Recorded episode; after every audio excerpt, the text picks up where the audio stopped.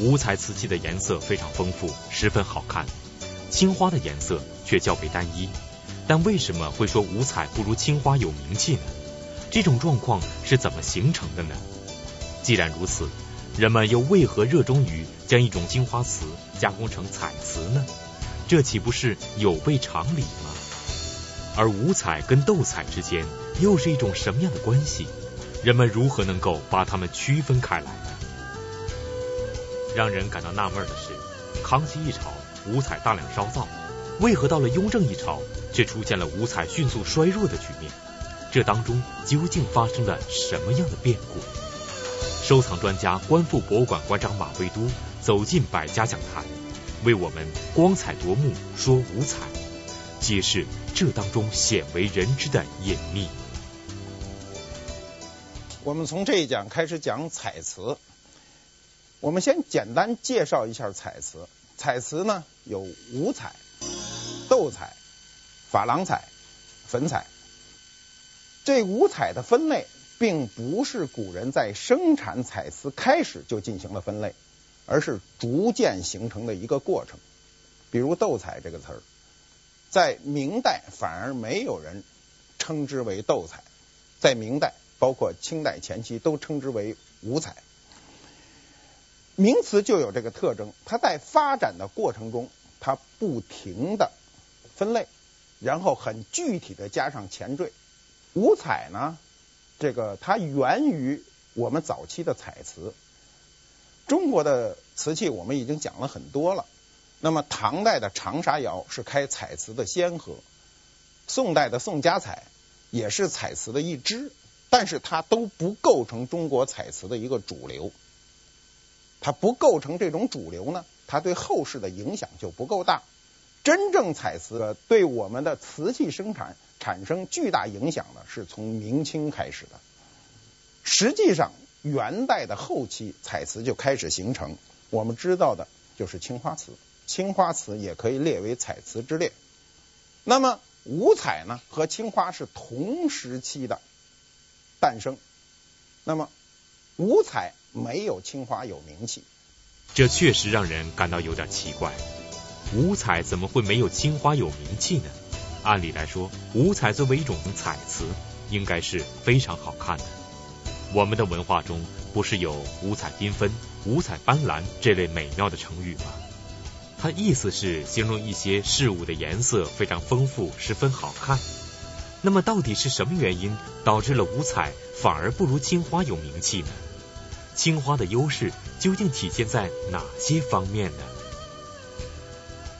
青花首先是一次就成型了，它在它是釉下彩，画完了以后烧完就是成功的一个产品，它成本比较低。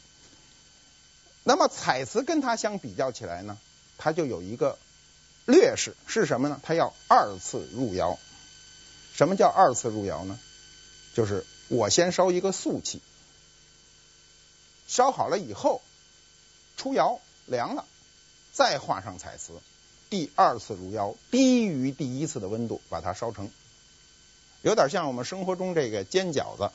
我们饺子煮完了没吃完，第二天早起煎一煎，两次。第二次煎的时候，有时候我们有这样的经验，就是哎差不多就行了，吃的时候忽然觉得馅儿还是凉的，就是没有煎透。那么彩瓷要求第二次入窑的时候，烧结温度一定不能高于第一第一次，如果高于第一次。这东西就成废品了。在元代的后期、明代的初期的时候呢，彩瓷被文人认为是很俗气的一件事情。比如明初曹昭的《格古要论》中有这样的记载，他说：“有青花及五色花者，且俗甚。”他什么意思呢？他就说最近呢，我看到了有青花和五彩这样的词，太俗气了。这是明初的学者曹昭对瓷器的一个判断，它是一个记载，它就会影响一个阶层。元朝末年到明初的时候，文人的审美还是停留在宋代以来以朴素为美的这样一个审美的基础上。青花和五彩比较起来，五彩由于热烈就显得更俗。清代以后啊。这个彩瓷逐渐的细分，又多了我们以后要讲的珐琅彩和粉彩。那么我们这一讲只讲单纯意义的五彩。五彩是元代后期创烧的，它深受西域的一些文化影响，比如景泰蓝，它对五彩的诞生产生过影响。我们景泰蓝有专门的章节去讲。元代的后期，由于元朝人从西域带回了大量的文化，对我们的文化产生了不可估量的一个影响。五彩中的其中一类，显然是受掐丝珐琅，就是我们俗称景泰蓝的影响。以前史籍上是有这个记载的，但不见实物。很多学者认为呢，史籍记载有误。但近些年呢，我们看到了这样的东西。一开始的五彩有两类，第一类呢是这样的，我们看看这类五彩。跟我们后来的五彩没有本质上的不同。这件五彩的玉壶春瓶现藏日本，过去被误认为是明朝的，现在专家学者通过出土、通过排列，认定这件东西是元朝的器物。五彩的另一类叫髻粉堆花，加彩贴金，史书上有明确记载。但一直没有看到过实物。九十年代的时候呢，呃，这种实物在北京出现了。我曾经看见过一份，有七件。当时人家给我看的时候呢，要价非常高。这种东西在没有被认定的时候是没有市场价格的。首先，这个东西大家不知道是什么，我怎么能给它一个市场价格呢？是没有这样的市场价格。我们通过对比认定这个东西是真的。当时我们觉得这个东西的胎没有任何问题，有的专家认为这上面的彩是后人所加，或者说是现代人根据古籍记载有意为之。历史上这个器物，它只要是昙花一现，它非常容易被忽视。我们幸亏史籍上有这么一点记载。那么这个东西后来去哪儿了呢？后来被上海博物馆收购了，现在在上海博物馆里展出。我们通过这个事儿就知道，你尽管学富五车，对于中国的文化来说不过沧海一粟。你不要认为你掌握了很多知识，你就对历史上所有的东西能够有所判定。其实每天都有新问题摆在你的面前。这样的五彩髻粉堆金的彩瓷，在全世界范围内，上海博物馆收藏最多。有机会上上海博物馆参观的时候，一定要看看元代的五这一类五彩。进入明代以后，我们刚才说了，由于像曹昭这样的文人。对五彩认识不高，认为它俗气，所以明初的五彩没有那么快的发展，以致后人认为明初不生产五彩。八十年代初的时候呢，有学者去西藏的萨迦寺，首先发现了宣德五彩。这是全世界范围内第一次发现玄德时期的五彩。当时这个发现轰动世界。这几只五彩的碗在萨迦寺摆放了近六百年，没有挪过窝，一直在那个寺庙里。由于西藏的地理位位置的偏狭，由于寺院供奉。瓷器的这种严谨，导致它六百年没有任何伤残。那么这就跟史实记载就非常的吻合了。我们终于有证据来说话了。我们看一下图片，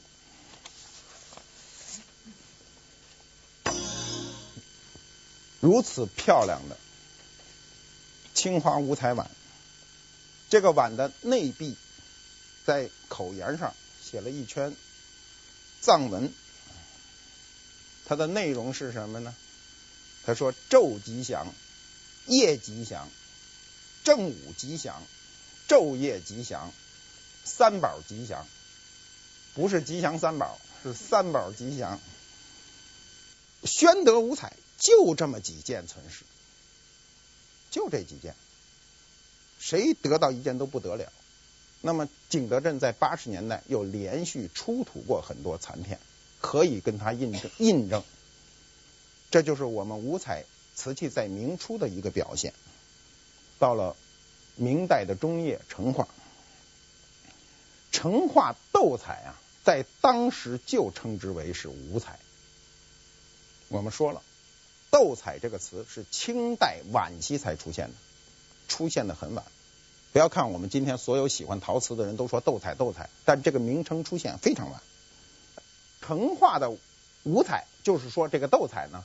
在它这个时期发生了风格的一个突变，这个突变就使它跟五彩有所剥离。我们将来讲斗彩一个章节的时候，要专门讲到成化斗彩。既然斗彩是从五彩中分离出来的，这就说明一方面斗彩与五彩肯定有很多相似的地方，而另一方面它们之间也一定会有很多不同之处。那么。这种不同之处具体表现在哪些方面呢？人们又如何能够加以区分呢？广告之后，请继续关注。您现在收看的是《百家讲坛》栏目。说起陶瓷的鉴定、收藏与辨伪，我们很多人便会精神抖擞、兴味十足。这里边确实是风光无限，充满诱惑。但同时也布满陷阱，险象环生。一个陶瓷鉴定专家坚持说真话，他为什么反而不受欢迎，被人轰走了呢？一只普普通通的小碗，为什么有人却要多花费九十九倍的价钱，才能将它买到手，并且还自鸣得意呢？而一个人平时参加了很多陶瓷鉴定方面的培训班，为什么到实战时却一筹莫展，不辨真伪呢？收藏专家、观复博物馆馆长马未都走进百家讲坛，为我们精彩讲述陶瓷的收藏与辨伪，揭示这当中的收藏要领与辨伪秘籍。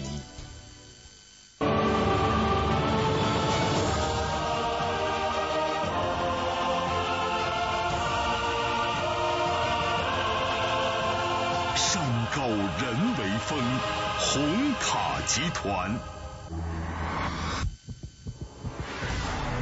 全新雪佛兰乐城以点滴能量获得充沛动力，驱动你的每一丝渴望。一点二升现已全面上市，雪佛兰乐城驰骋由心。步步高 iBox 学习机快乐升级，文科、理科加英语联机学习有兴趣，兴趣激励法，快乐爱学习。步步高 iBox 学习机。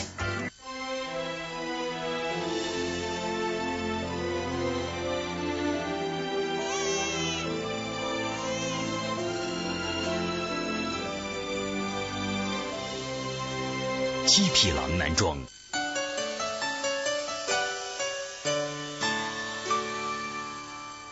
我们对这个五彩和斗彩的这种区分呢，是一种简单的区分，还有两点。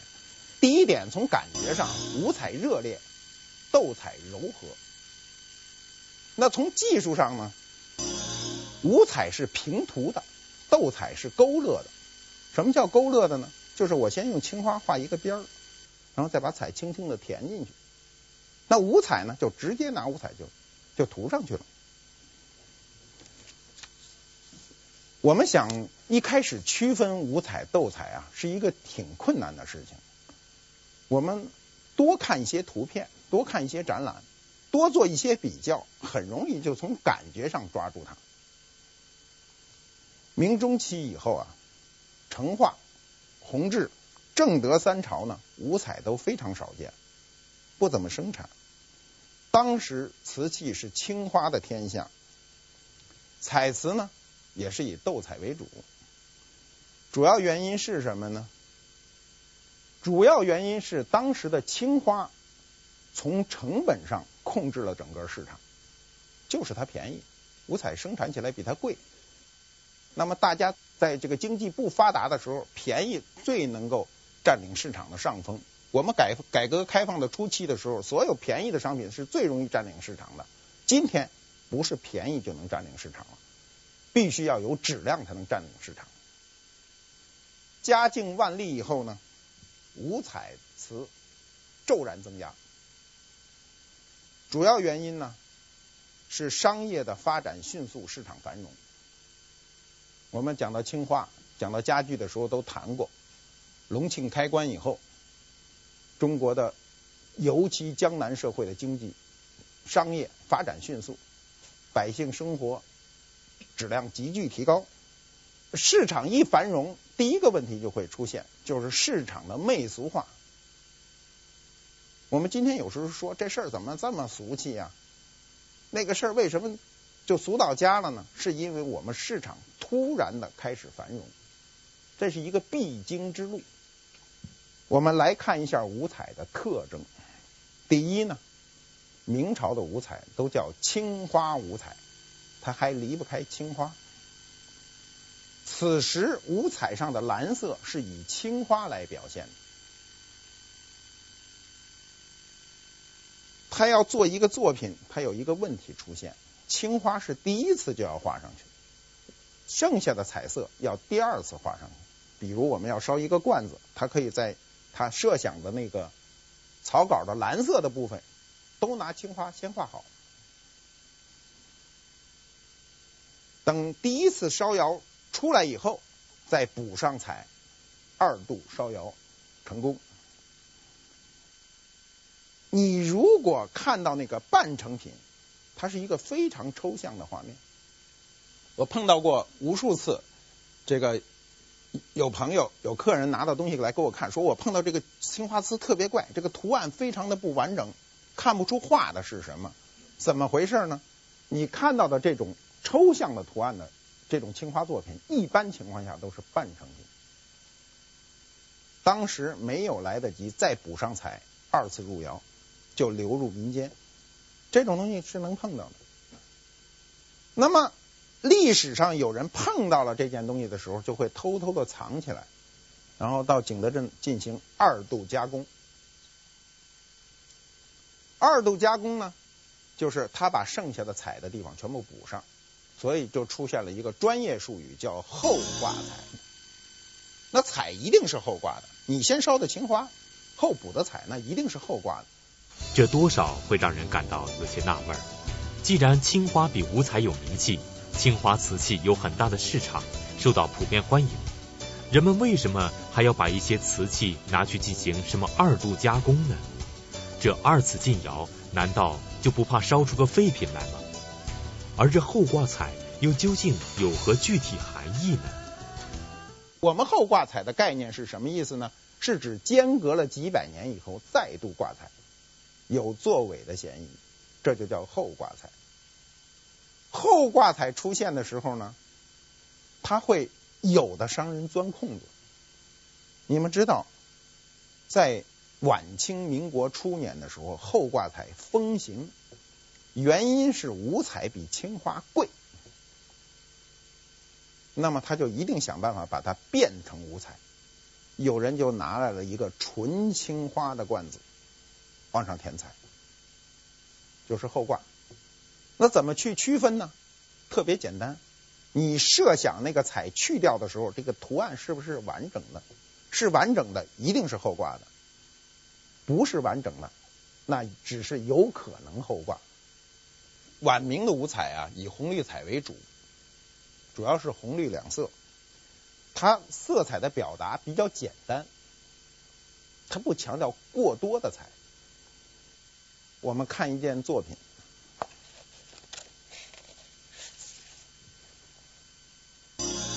这一件呢，这个鱼藻纹的五彩大罐，在二零零零年的时候呢，在香港创下过中国瓷器的世界纪录，四千四百万港币。这个纪录保持了很久。明代五彩红绿为主啊，浓重的表现意图呢，一目了然，就是他想表现什么，你一看到瓷器你就明白了。这种红绿为主的这种五彩呢，后来就变成一种流行，就是大红大绿。我们过去认为红配绿是一种很怯的颜色，但它就用这种红和绿强烈的碰撞，形成了一种风格。这种风格呢，在日本呢，还被命名为大明赤绘，赤就是红色，哎，它以红为主。我们看看这种大明赤绘的风格，这就是大明赤绘。明代晚期流行以红为主，也有以绿为主的，以绿为主的也可以叫大明赤绘，就这么定名。有明一朝，明代整整二百多年，只有万历时期，五彩可以和青花抗衡，占据了半壁江山。这是什么原因呢？第一呢，是当时社会的奢靡之风充斥市井，整个社会崇尚奢靡，五彩显得比青花热烈。大红大绿显得富贵，所以他这种媚俗的倾向就十分明显。第二呢，文化的审美趋势，我们把你熟知的文化排序的时候，你可以发现文化的审美是有趋势的。比如唐诗、宋词、元曲、明清小说。比如瓷器，秘色瓷，唐代的；宋瓷，元青花，明五彩。它按什么趋势走呢？它一般的是按含蓄、委婉、通俗、直白，它是按照这个路子去走。含蓄的东西，我们说过，理解它需要你有功力，你没有功力。你就不能够理解这含蓄的东西，但直白的东西不需要功力，一看就明白。哦，这东西挺热闹，挺漂亮，看明白了。颜色的浓而艳，非常容易获得人的一般好感。那么，比如小女孩，她还对这个社会知之不深的时候，最容易喜欢大花裙子，这是天生的，不用人去教。对吧？它是一种直觉的。对于修养差的人呢，色彩就不能太素，就得昏一些。就说这颜色非常昏，漂亮。我们大部分人都会认同五彩的这种热烈，所以五彩在明代晚期持续了很长的一段时间。我们在青花一节讲过，陶瓷有过渡期。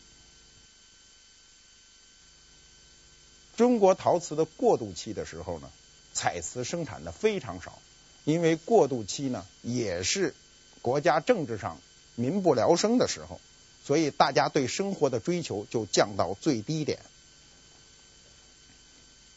进入清代以后啊，到了康熙，五彩迅速就达到顶峰，非常快。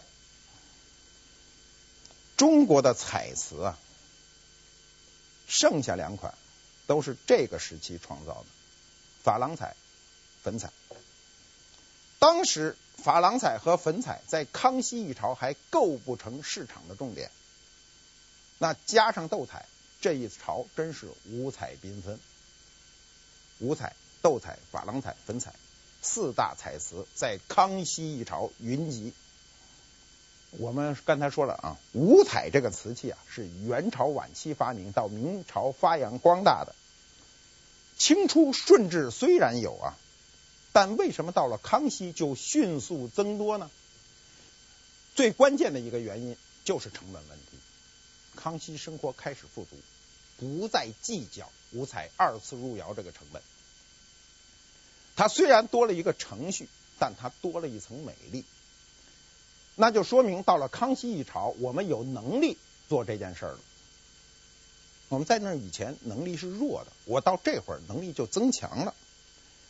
清朝的经济在康熙一朝迅速得到了发展，得到了一个复苏，可以接受二次入窑五彩这个巨大的成本，而且它还很容易受一般人的喜欢。我想这是一个主要的原因。它在这一点上可能跟政治原因关系不大，跟经济原因关系很大。康熙是中国历史上有名的康雍乾盛世的缔造者之一。康熙一朝，国力强盛，经济繁荣，生产发展，五彩瓷器的大量烧造当然在情理之中了。但问题是，康熙时期的五彩跟以前的五彩相比，会有什么不一样呢？第一呢，它色彩变得非常丰富，它不再局限于红绿两色。如果没见过五彩的人，第一次见到康熙五彩啊，会感觉到这颜色怎么这么乱呢？颜色过于丰富。第二呢，它用釉上蓝代替了青花，这是一个技术革新。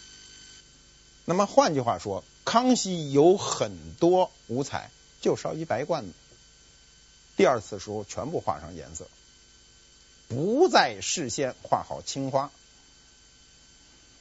清早期的时候啊，五彩还是叫青花五彩呢。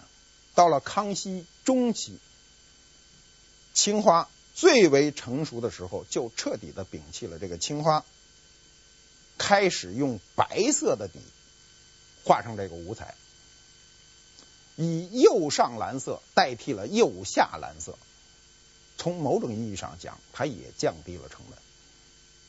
第三，康熙时期的画工啊，生动细致，一改晚明只重色彩不重形貌的特征。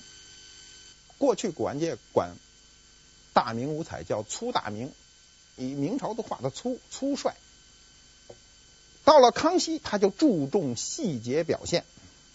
比如他那银杏叶花鸟纹盘，那鸟画的毫发毕现，所有的鸟毛描绘的非常真实。第四呢，五彩典型的特征呢，就是色泽强烈，不犹豫，不暧昧。它在色泽上不强调过度，颜色红是红，绿是绿，我不会给你从由浅红到深红这种过滤，由浅绿到深绿。这种过渡，我不强调，我就是直接表表现我内心的这种感受。那么康熙就是色彩开始丰富起来而已，它的红、绿、蓝、黄、紫，包括黑，都明确的表现出他的创作意图。由于康熙五彩的这个色调强烈呢，它较之后来的粉彩，康熙晚期发明的粉彩呢，它称之为硬彩，粉彩称之为软彩。粉彩是后发明的，所以康熙五彩也称之为古彩，古代的古，古彩。那所谓硬是什么呢？就是颜色上的这种不犹豫、不暧昧。比如你说一个人的态度哈，你说这个人的态度强硬是什么意思呢？就是不犹豫、不暧昧，表达他的意见。我就直接说了，我就是这个意思，这就是态度强硬。软是什么呢？说话拐弯抹角，非常圆滑，这就是态度很软，给人一种软弱的感觉。我在法国。这个旅游的时候呢，碰见过一对儿康熙五彩将军罐。我当时跟那个法国的古董商就聊，我说这么完美的一对罐儿，你是从哪儿发现的？他说在法国南部的一个古堡里。他说这个古堡有将近一百年都不住人了，里头陈列着大量的中国瓷器。将军罐呢？是一种极为特殊的造型，我们看一下图。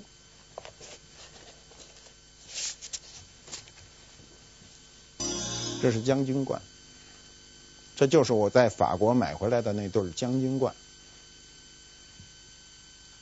明朝啊，就开始生产将军罐了。到了康熙一朝，非常的流行，因为清朝在在康熙的父辈就拿定这个江山，所以他对军事上的东西感兴趣。将军冠这个名字呢，和这个造型呢，又像穿了盔甲的将军，所以就非常流行。将军冠啊，尺寸不一，有小型的这么大，有超大的，有这么大的将军冠，能里头蹲进一个人去。那么我看到法国这对将军冠呢，就非常的高兴。当时我跟他聊了聊，觉得价钱还可以接受。你知道，这是带盖的瓷器，带盖的瓷器最容易失手。几百年以来，你拿着这个盖，你有一次失手，这盖就碎了。所以成对的将军罐很难有完整带盖的。经常是俩两个罐子没盖，或者说两个罐子一个盖，或者说两个罐子一个半盖，有一个是碎的。我碰到过，经常是这种情况。像这样如此完整的，就这么一对儿。将军罐呢，它作为一般陈设瓷呢，它因为庄重啊，它比较壮硕嘛，庄重呢，在欧洲非常受欢迎。这个将军罐上画的什么图案呢？我买的这对儿呢？将将军罐呢，画的是四飞十六子。我有时候跟人家说，我说我看到这面就知道那面，好像说的很玄。其实我无非就知道这个题材而已。我知道四飞十六子，我正面一数，剩八个小孩，那背面肯定还有八个小孩，对吧？都很清楚。那么我有人有一次我跟人家打赌，我说那一对那一对瓶子后面呢，也是碰到一个四飞十六子的题材嘛。我说那上面画着十六个孩子，那人说不可能，说你这个哪儿那么准呢？我说还就十六个，不信咱俩打一赌。那后来拿下来一数呢，那就是十六个。那人就觉得我神，我有多少知识？其实没有多少知识，就是一个常识。但是历史上四飞十六子也有画不够的时候，我碰到过就画四飞十五子，不知工匠怎么粗心漏画一个。你在文物鉴定中很多东西是死记硬背的，在使用中是触类旁通的。你一定要记住你所要掌握的知识，但使用的时候可能要灵活。康熙一朝为什么流行这种四妃十六子的画面呢？我们要从大的历史背景上来说，满清对明朝的这个战争呢是非常惨烈的。我们知道，他以六十万人口要拿下这个一个多亿人口的中国是非常不易的事情。当时南方的知识分子为首的，包括我们知道的史可法，对满清进行了强烈的抵抗，比如扬州十日、嘉定三屠，都是屠城。当时的这个这个清军打到南方的时候，都遇到了南方人的汉族人强烈的抵抗，甚至不惜生命。那么战争使大量的人口锐减，国家人口在减。那么对于清朝统治者，一旦他拿下江山以后呢，他就希望人口增加。那当然了。他就希望多娶太太，多生孩子，就出现了这种四飞十六子这种象征意义的画面。康熙以后，五彩呢就迅速衰落，到雍正呢迅速衰落，只有少量的五彩存在。我们知道，大清王朝之所以会出现长达百年的康雍乾盛世，这显然跟上承康熙、下启乾隆的雍正皇帝密不可分。那么雍正皇帝励精图治，事事不敢懈怠。雍正一朝怎么会出现五彩迅速衰弱的局面呢？这当中的原因究竟是什么呢？广告之后，请继续关注。您现在收看的是《百家讲坛》栏目。吕不韦，一位位高权重的秦国国相，他曾经帮助异人登上秦国王位，才成就了后来秦始皇统一天下的大局。然而，就是这位风云叱咤的人物，最后却落得一个服毒身亡的下场。那么，吕不韦与秦王嬴政之间到底发生了什么？吕不韦之死对秦统一六国又带来什么样的影响呢？敬请关注系列节目《王立军读史记·秦始皇之吕不韦之死》。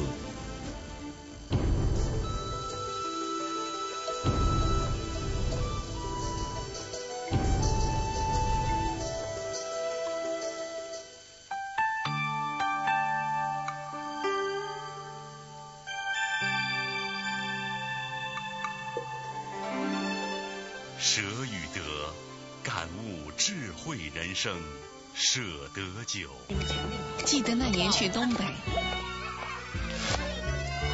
热乎的饺子，热乎的东北味儿，状元东北饺，正宗东北味儿。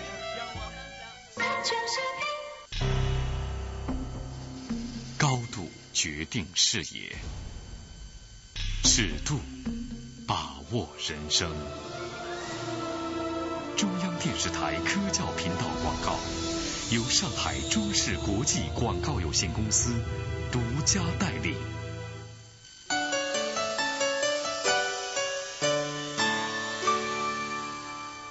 第一是雍正审美的改变，皇帝审美的改变，他看不惯他父辈的那个审美过于热烈，因为他生活所处的环境跟他父辈不一样。